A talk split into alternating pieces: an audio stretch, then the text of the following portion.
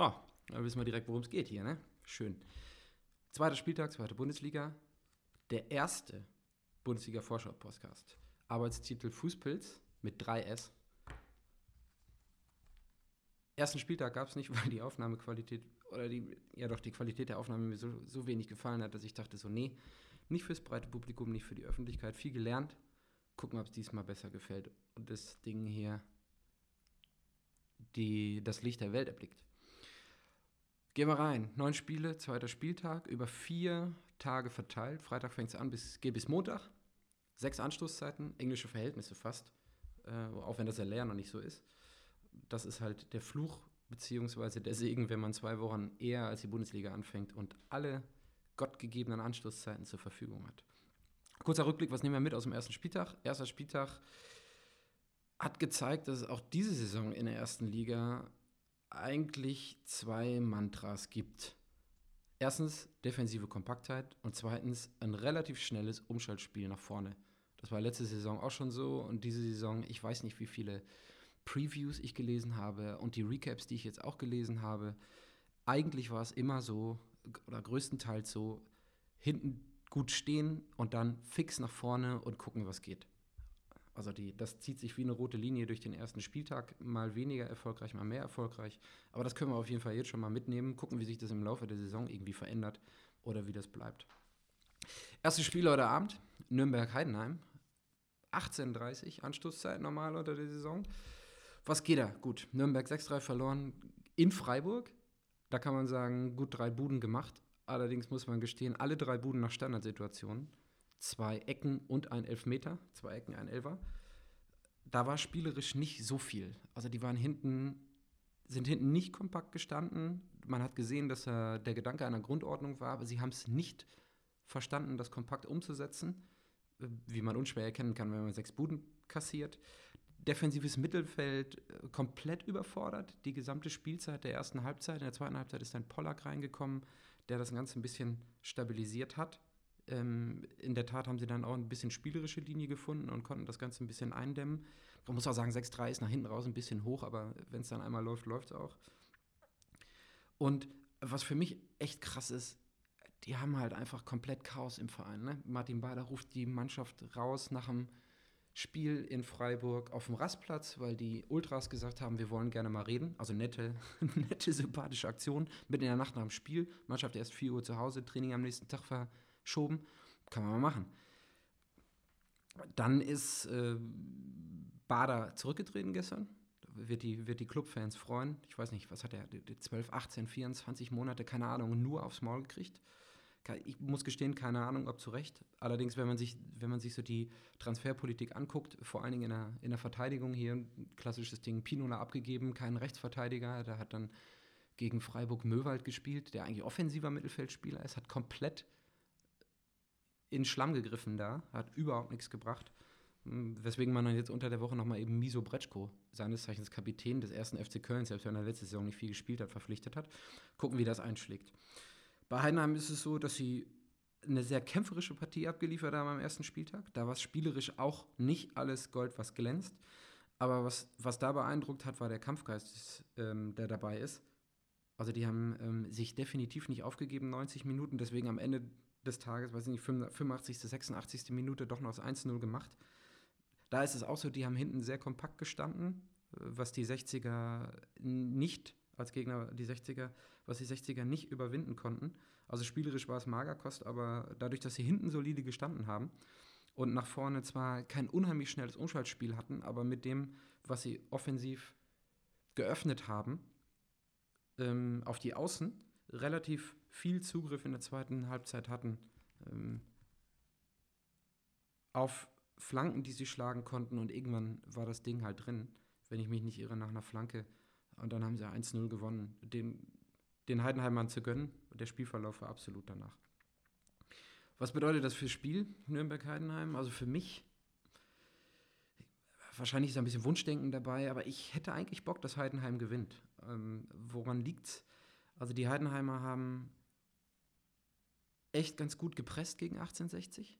Also sie haben sich echt Mühe gegeben. Also ich spreche jetzt nicht von dem viel zitierten Gegenpressing, sondern grundsätzlich in der, in der Grundausrichtung haben sie relativ gut gepresst, was die 1860er extrem extrem verwirrt oder verunsichert hat und nicht hat wirklich ins Spiel kommen lassen. Allerdings muss man sagen, die spielen jetzt in Nürnberg, da sind, weiß ich nicht, wie viel passen rein, 40, 45.000, wird wahrscheinlich ein bisschen schwieriger. Auf der anderen Seite finde ich, ist der Club einfach so unglaublich chaotisch gerade. Da hat nichts gepasst gegen Freiburg und so eine 6-3-Klatsche, egal ob du dir die erklären kannst und egal ob du da drei Buden machst, die, du dir auch noch positiv verkaufen kannst. Ich glaube, da ist einfach zu viel los. Gucken, ob Miso Breschko von Anfang an anfängt. Da ist es ja öfter mal so rein mental, dass, dass so jemand auf jeden Fall direkt weiterhilft. Müssen wir mal gucken. Aber ich bin, ich, ich hätte gerne, dass Heidenheim gewinnt. Und wenn sie da hinten vernünftig mauern und mit den langen Bällen nach vorne es genauso machen wie im eigenen Stadion gegen 60, bin ich mir ziemlich sicher, dass, dass da was drin ist. Bielefeld-Frankfurt, die spielen auch heute Abend 18.30 Uhr. Ja, für mich, da fällt der erste Blick drauf, klassisches, klassisches Unentschieden-Spiel. Warum? Bielefeld bei uns auf St. Pauli gespielt, also die habe ich gesehen. Das hat mir in der Tat einigermaßen gut gefallen, vor allen Dingen aber in der Defensive. Nach vorne haben die ja normalerweise den Klos drin, der gesetzt ist bei denen. Der ist auch gesetzt. Wer mir aber sehr gut in der Offensive gefallen hat, war der Müller. Der war ziemlich umtriebig. Der ist mir eigentlich deutlich mehr aufgefallen als der Klos, der da vorne drin war.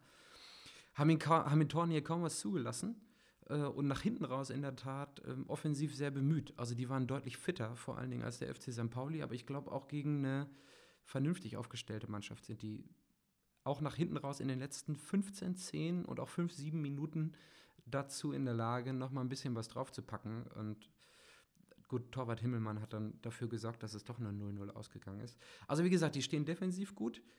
Ähm, sie schalten in Ansätzen gut um, wenn sie den Ball gewinnen, spielen das allerdings konsequent oder haben das allerdings auf St. Pauli nicht konsequent zu Ende gespielt. Also da war noch Luft nach oben. Wenn man sich vorstellt, dass sie das mal machen, äh, und jetzt haben sie ein Heimspiel, da ist das Ego wahrscheinlich noch mal ein bisschen dicker aufgepolstert. Wenn sie die konsequent zu Ende spielen mit einem Müller oder mit dem Kloster vorne drin, dann wird das auch noch mal direkt gefährlicher. Ähm, bei Frankfurt sieht es so aus, dass sie 1-0 gegen, gegen Leipzig verloren haben. Kein gutes Spiel gewesen, so ich mich recht erinnere. Thomas Oral war ein bisschen erzürnt am Ende des Tages, hat gesagt, heute hat leider die klar bessere Mannschaft verloren weil wir Riesenmöglichkeiten hatten, aus denen wir leider nichts gemacht haben. Hm. Keine Ahnung, ich, ich, muss gestehen, ich habe das Spiel nicht gesehen, habe die Nachberichte gelesen. Ähm, auch die haben konsequent und konzentriert verteidigt. Oral hat gesagt, fahrlässige Chancenverwertung, dann hätte da auch was gehen können. Die haben ansonsten, also nicht anders zu erwarten, auswärts gegen Leipzig, erstes Spiel extrem tief gestanden und haben dann auch eben das, was wir jetzt schon ein paar Mal hatten, gemacht. Wenn sie den Ball bekommen, versuchen schnell umzuschalten, um vors Tor zu kommen und sich ein paar Chancen zu erarbeiten, was, was, was, was sie, wie gesagt, geschafft haben, aber was dann nicht dazu geführt haben, dass sie mal eine Bude gemacht haben. Ähm, da muss man mal gucken. Deswegen komme ich zu dem, was ich am Anfang gesagt habe, unentschieden. Also zwei Mannschaften, die defensiv extrem gut stehen. Bielefeld wird natürlich mehr machen wollen, weil sie auf einer, ich hoffe mal, ausverkauften Alm spielen das ist immer ein Faktor, der dabei spielt. Für mich ist es aber so, dass, dass Frankfurt extrem stark startet, wahrscheinlich in Führung geht für mich, also muss auch kein torloses Unentschieden sein, in Führung geht für mich, weil sie den Schwung und die positiven Sachen aus dem Leipzig-Spiel mitnehmen und Bielefeld halt nach hinten raus aufgrund der mannschaftlichen Geschlossenheit, aufgrund des Heimspiels und aufgrund der Fitness, die sie einfach haben, dann keine Ahnung, in der 77. Minute ein 1-1 macht. Also deswegen denke ich, da, da ist ein Unentschieden auf jeden Fall eine Sache, die im Bereich des Möglichen liegt. Heute Abend dann zur Königsanstoßzeit am Freitagabend Lautern wieder, so wie letzte Woche zur Eröffnung, gegen Braunschweig. Oh, was zu Lautern zu sagen? Also die haben es gut gemacht, vor allen Dingen die erste Halbzeit, aber auch noch recht solide über die 80 Minuten des Spiels gegen Duisburg. Da hat dann Cebilko einfach mal komplett eingeschlagen. Vielleicht derjenige, den sie suchen als Knipser.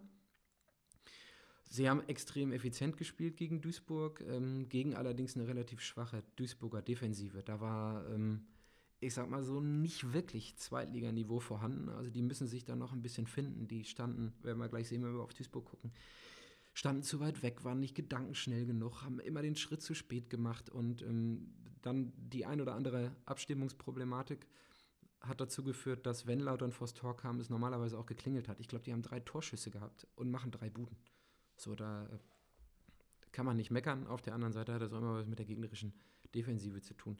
die Neuen haben sich gut eingeführt. Stipe Vuccio in der Innenverteidigung, Daniel Halfa und Schibilko haben sich vorne echt ganz gut die Bälle zugespielt. Halfa extrem ambitioniert, hat sich Mühe gegeben und Schibilko macht halt zwei Buden und bewegt sich da vorne ganz gut drin. Da kann man, kann man nichts sagen. Zweite Halbzeit war ein bisschen fahriger, ähm, was wahrscheinlich den Lauterern so ein bisschen zu Pass kommt, wenn ich jetzt Costa Ronial, wenn ich an Costa Ronialic denke, weil er nämlich seiner Mannschaft noch ein bisschen was Negatives mitgeben kann, wenn die nämlich 4-1 gewinnen, äh, ohne dass sie nach hinten raus noch mal ein bisschen in Bedrängnis kommen.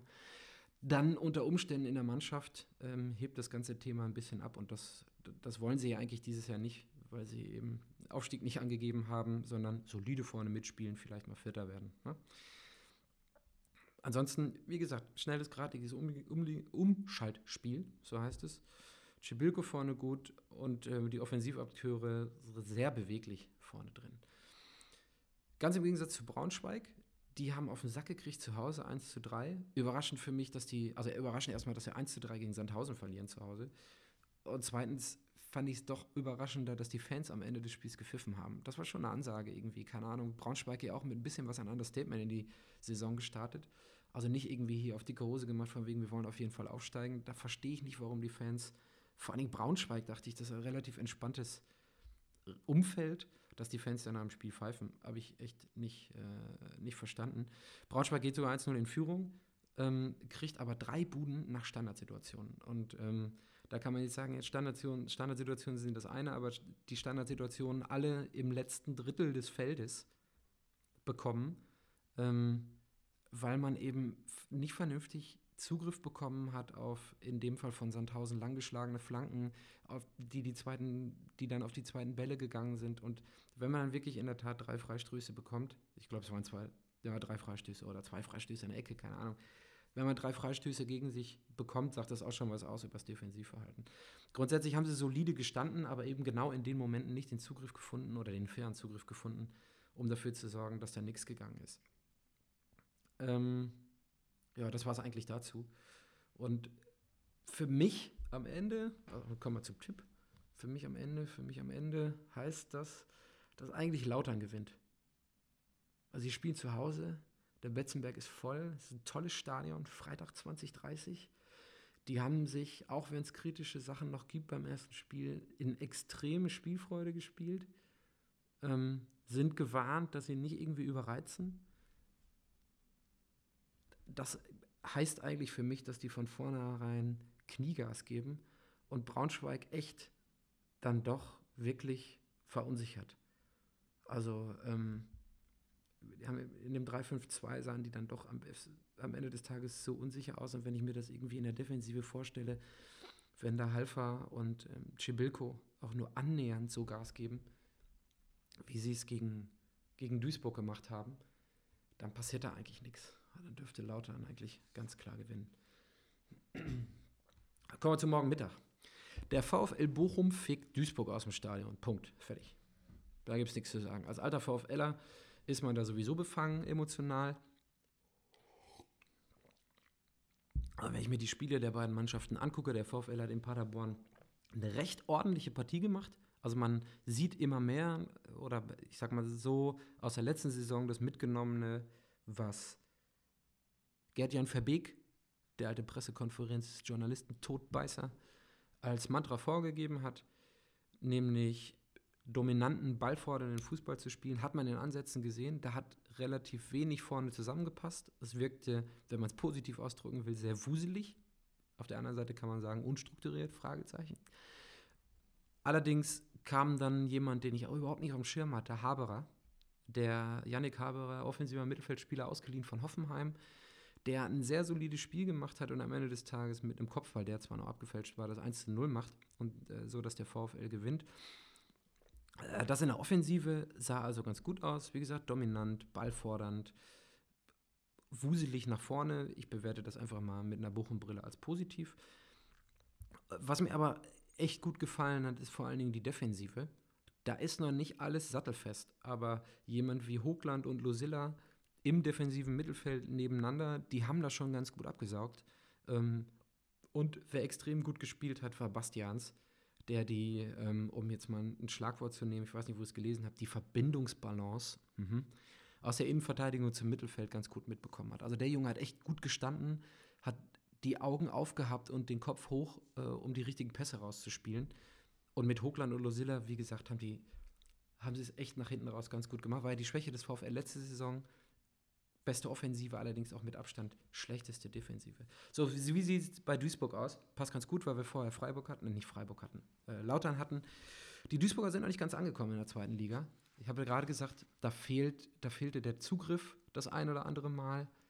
Und die Gedankenschwelligkeit, die Handlungsschnelligkeit und vor allen Dingen auch die Sicherheit. Also sie haben sich es wahrscheinlich anders vorgestellt äh, zu starten, aber da, muss noch mal, da müssen noch mal ein paar Prozent, ein paar PS mehr drauf für die zweite Liga.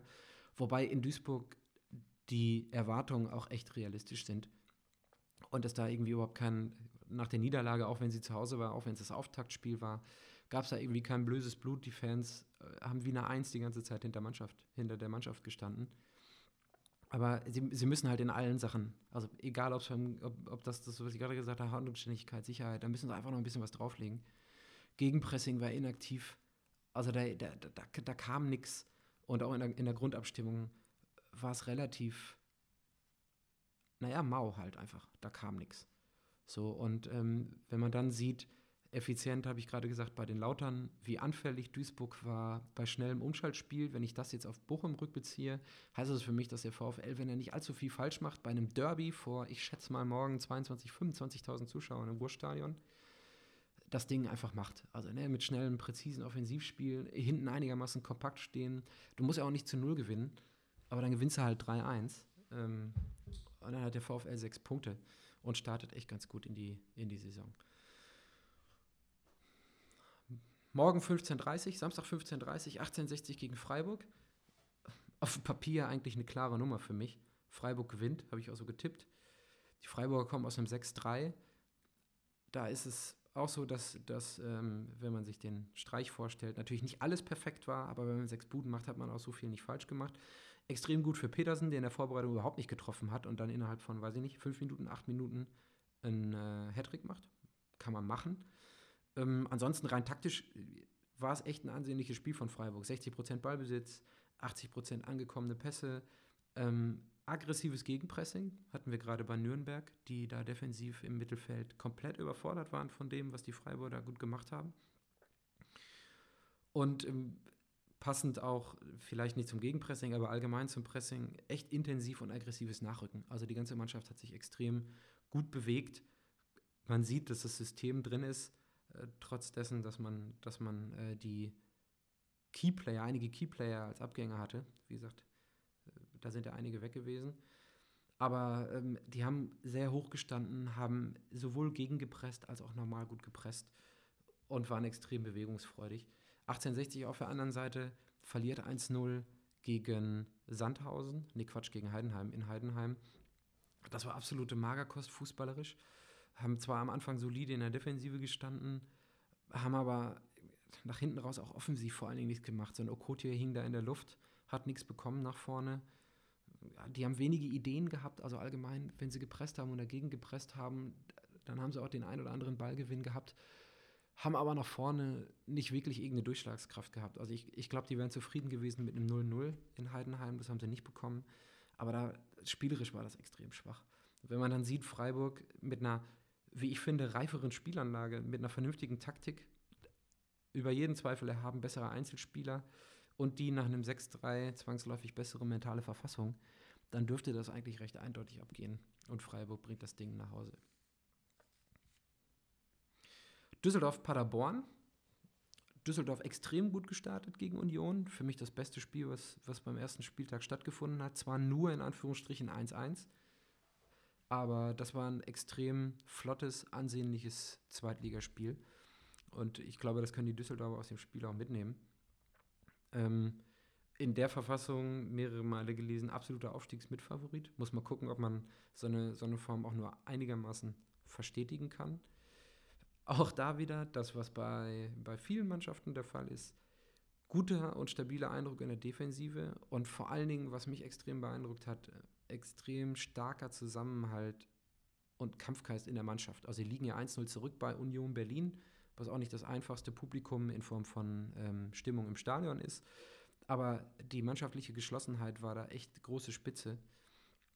Und die haben halt trotz, trotz Rückstand mit einer relativ klaren spielerischen Linie gespielt und haben sich echt zum Ausgleich hingearbeitet. Also 1-1 ist hoch verdient, ähm, auch wenn der eine oder andere sagt, die Düsseldorfer hätten vielleicht besser gewinnen müssen.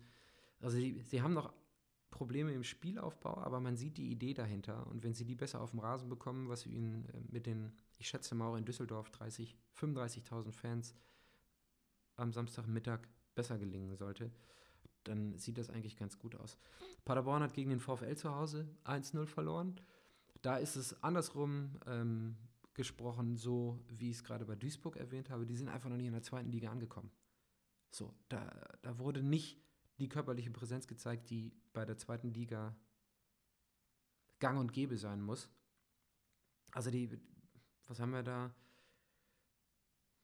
Nö, die haben einfach zu wenig delivered. Da muss man ganz ehrlich sagen, die haben es nicht auf dem Rasen bekommen beim ersten Heimspiel, ähm, da überhaupt irgendwie was Vernünftiges hin, hinzubekommen. Da ist auch, auch wieder zu sagen, die defensive Grundordnung war vielleicht okay, aber nach vorne kam dann halt gar nichts. Und sie waren dann halt auch irgendwie den Schritt zu spät. Also, ähm, wenn ich mir die eine oder andere Kombination des VfL da nochmal in, in, in Erinnerung rufe, da waren sie einfach zu langsam. Haben sie die zweite Liga noch nicht angenommen. Da, da, da, muss man halt auch einfach mal ein bisschen körperlich reingehen. Und das ist, das ist eine Sache, die sie nicht geschafft haben. Also wenn ich das zusammennehme, Düsseldorf zu Hause mit der reiferen Spielanlage, die Mannschaft fightet und hat ein Commitment auf sich selbst. Die wissen, was sie tun, die haben ein Heimspiel. Für mich macht Düsseldorf das Ding ganz klar. So, dann kommen wir zu unserem FC St. Pauli, zu Gast beim KSC. Pauli bisher noch nie was geholt oder die, die, die, die letzten drei, vier Spiele gegen KSC immer verloren, immer zu null. Ich glaube, zehn Gegentore kassiert. Ne, neun sehe ich gerade, neun Gegentore in drei Spielen. Immer ganz solide, 3-0, 4-0, 3-0 verloren. ähm, sieht nicht so rosig aus. Ich fange mal an mit dem KSC. Die haben sich, oder Frank Schmidt hat dem KSC eine neue, ein neues System verordnet vor der Saison. Die sind umge haben umgestellt von 4-2-3-1, in dem Hennings als einzige Spitze agiert hat, zu einem 4-2-2. Die haben Erwin Hoffer verpflichtet. Da war es aber so, dass sie ähm, gegen Fürth 1-0 verloren haben, ohne auch nur wirklich einen vernünftigen Torschuss gehabt zu haben. Äh, weswegen nach der Halbzeit dann wieder auf das 4-2-3-1 umgestiegen wird. Frank Schmidt hat sich auch schon geäußert, wobei ich nicht weiß, ob sowas irgendwie Sinn macht nach einem Spiel was sagt er? Ich bin kein Systemfetischist, also wenn das 4-2-2 nicht funktioniert, dann stelle ich ja wiederum auf ein 4-2-3-1, weil im Mittelfeld ist einfach überhaupt nichts passiert beim KSC. Da war kein, kein Zugriff auf die Förder, die echt gut gespielt haben und die es echt gut gemacht haben im Mittelfeld, aber der KSC war immer zu spät, hat keinen Zugriff gehabt und konnte vor allen Dingen bei eigenen offensiven Aktionen nichts nach vorne machen. Da war nichts. Auch wenn Hennings und Hoffer vorne zu zweit standen, die sind da echt verhungert. Es war echt zu ausrechenbar. Und wie gesagt, über das gesamte Spiel keinen einzigen Ball, den der, der Militz, der Torwart von Fürth, halten musste. Äh, war echt, echt zu mau. Da muss man mal äh, gespannt sein. Auf der anderen Seite Pauli, könnte ich jetzt wahrscheinlich auch eine Viertelstunde drüber reden. Ähm, man sieht bei dem Spiel, dass es offensiv ohne Verstärkung beim FC St. Pauli die Saison schwierig wird.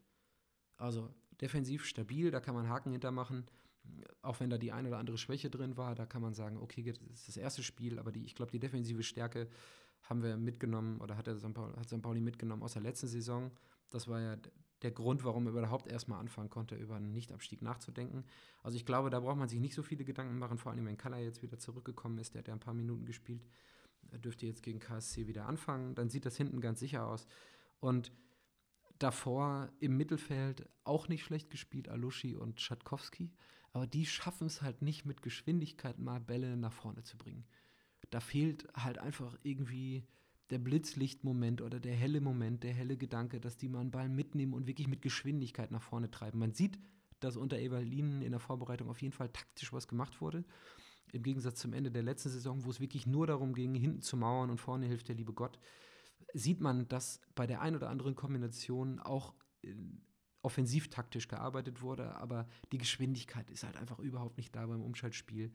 Und ähm, Schatkowski hat dann manchmal auch einfach nicht den Körper, den er reinstellen kann, um, um, um mal wirklich ein 1-1 auch dreckig irgendwie für sich zu gewinnen. Also Auf der anderen Seite, wie gesagt, gab es zwei, drei Situationen.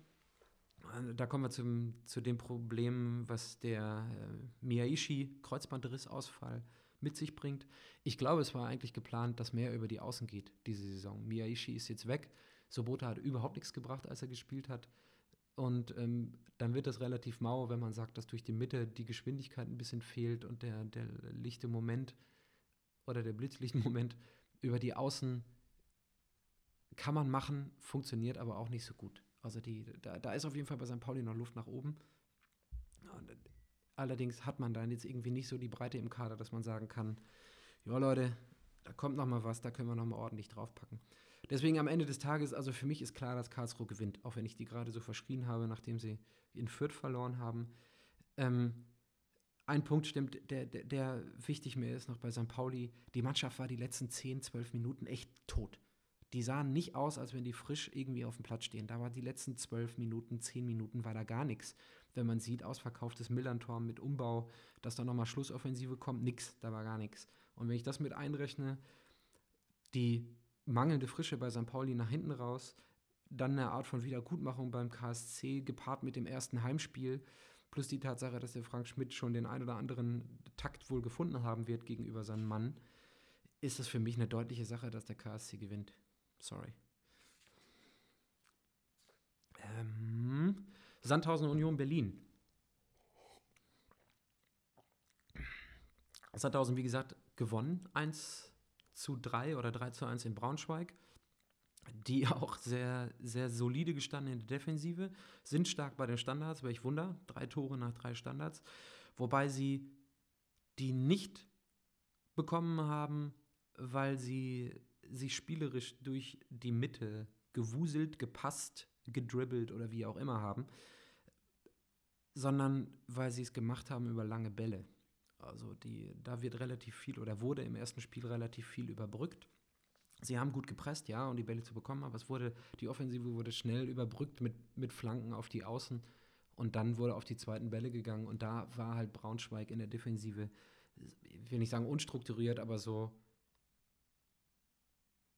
so fahrlässig, dass, dass die Freistöße gekommen sind, die dann dazu führen, dass man 3-1 gegen Sandhausen verliert. Union Berlin, das war die Partie gegen Düsseldorf zu Hause. Wie gesagt, für mich die, die stärkste Partie, die gelaufen ist. Nur 1-1 ausgegangen. Auch, auch die Unioner haben ein hohes Niveau äh, an den Tag gelegt. Defensiv sehr stabil auch. Ähm, und nach vorne relativ dynamisch gespielt, schnell nach vorne gespielt, die Außen mit einbezogen, aber auch über die Mitte gekommen. Das war, sah taktisch echt ganz gut aus. Und ich glaube, die sind nachdem, obwohl sie nur 1, 1, gespielt, 1 zu 1 gespielt haben, recht zuversichtlich, weil sie im ersten Spieltag halt echt eine vernünftige Leistung abgeliefert haben. Für mich deswegen eigentlich Sieg Union Berlin.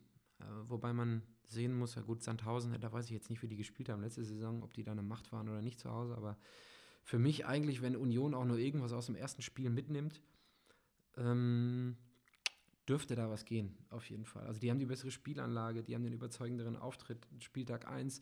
Sandhausen kann eigentlich zu Hause gegen Union Berlin beim ersten Auftritt auch nicht nur komplett mauern und Union das Spiel überlassen. Äh, wobei, wer weiß, keine Ahnung, aber deswegen sollte es eigentlich über 90 Minuten dazu führen, dass Union da das Ding mit nach Hause nimmt. So, letztes Spiel im Moderabend. Leipzig gegen Fürth. Kann man schon sagen, ist ein Spitzenspiel. Leipzig sowieso. Also ich glaube, die, diese Saison, aufgrund dessen, was sie da noch auf, auf, aufbauen wollen und im Vorfeld irgendwie eingekauft haben, immer gut zu gucken, einfach aus purem Interesse. Leipzig nicht unbedingt gut über, nicht gut gespielt gegen den FSV Frankfurt. Hat mir ja gerade schon, Thomas Oral hat ja gesagt, so ja, wir hätten hier eigentlich gewinnen müssen. Oder wir hätten zu Hause gewinnen müssen, wir hätten die Chancen machen müssen. Wobei Ralf Rangnick gesagt hat, dass ihm die Mannschaftsleistung insofern gefallen hat, als dass man das Spiel nicht hergeschenkt hat. In der letzten Saison war es ja öfter so, dass ähm, Leipzig am Ende vor allen Dingen in den Auswärtsspielen gewissen Biss und gewissen Bock hat vermissen lassen. Und das war halt in, in Frankfurt bei dem Spiel anders. Ähm, wie gesagt, spielerisch überschaubares Niveau. Sie haben gekämpft, das ist das Commitment, was ich gerade angesprochen habe. Also ein extrem hohes Maß an Intensität mitgebracht. Am Ende war es ein glücklicher Arbeitssieg, wobei man auch ganz klar sagen muss, dass die individuelle Klasse der Mannschaft natürlich bei weitem alles, vielleicht Freiburg noch, aber bei weitem alles in der zweiten Liga irgendwie übersteigt. Also wenn die dann auch mal individuell noch ins Rollen kommen, am zweiten, dritten, vierten, fünften Spieltag, dürfte das auch noch mal anders aussehen. Taktisch, wie gesagt, das war von überschaubarem Niveau, aber man sieht in Ansätzen, dass das Spiel bei Leipzig echt auf Pressing, vor allen Dingen auf Pressing und auch auf Gegenpressing natürlich ausgerichtet ist. Also die sind da schon extrem wendig und das ist eine, echt, eine recht reife taktische Spielanlage, selbst wenn sie sie nicht, selbst wenn sie sie nicht abgerufen haben. Führt hinten, wenn man es bei einer Mannschaft sagen kann, super gut gestanden. Wie gesagt, der Militz musste nicht einen Ball halten gegen Frankfurt, äh, gegen Frankfurt, gegen Karlsruhe letztes Spiel. Mhm. Verdienter Sieg. Die haben auch vernünftig gevorcheckt und, und gegengepresst. Ähm, sind kämpferisch oder haben kämpferisch ein unheimliches Commitment mitgebracht beim Spiel gegen. Jetzt habe ich schon wieder gegen Karlsruhe, gegen Karlsruhe. Ähm, und haben halt permanent gegen den Ball gearbeitet, was, was, was bei einem Auswärtsspiel halt auch nicht unbedingt zwingend der Fall sein muss. Wofür man oder wofür, wofür man echt Props geben kann. Also ich, ich habe so gesehen, als ich die Zusammenfassung gesehen habe, dass sie sich echt über eine Mauertaktik bei einem Auswärtsspiel, bei einem vielleicht mit Aufstiegskandidaten äh, darüber hinaus getraut haben. Also sie haben schon sie haben für mich schon ein bisschen Gas gegeben und einen guten Eindruck hinterlassen. Ähm, bei dem Spiel bin ich mir nicht ganz sicher. Also Leipzig muss die PS, die sie da zwangsläufig irgendwann mal haben werden, vielleicht ein bisschen mehr auf die, Sp ähm, auf die Straße bringen als das, was sie in Frankfurt gezeigt haben. Deswegen ist für mich, also Leipzig hat auf jeden Fall die Nase vorn. Heimspiel, da werden auch irgendwie 30, 35 sein, denke ich mal. Die grundsätzliche taktische Anlage spricht für Leipzig, führt spielerisch nicht mit der Klasse, wie man es vielleicht gegen Leipzig haben müsste. Da muss man mal gucken, aber ich, ich sehe da Leipzig auf jeden Fall vorne. So, dann sind wir durch. Oder wäre der erste Podcast. Höre ich mir den Kram nochmal an und gucke mal, ob das Bock macht, wie ich das live stelle. Und dann denke ich, irgendwer hat oder auf irgendwer hat was mitgenommen hier. Und dann bin ich raus, ne? Ich sag mal bis nächste Woche. Tschüss.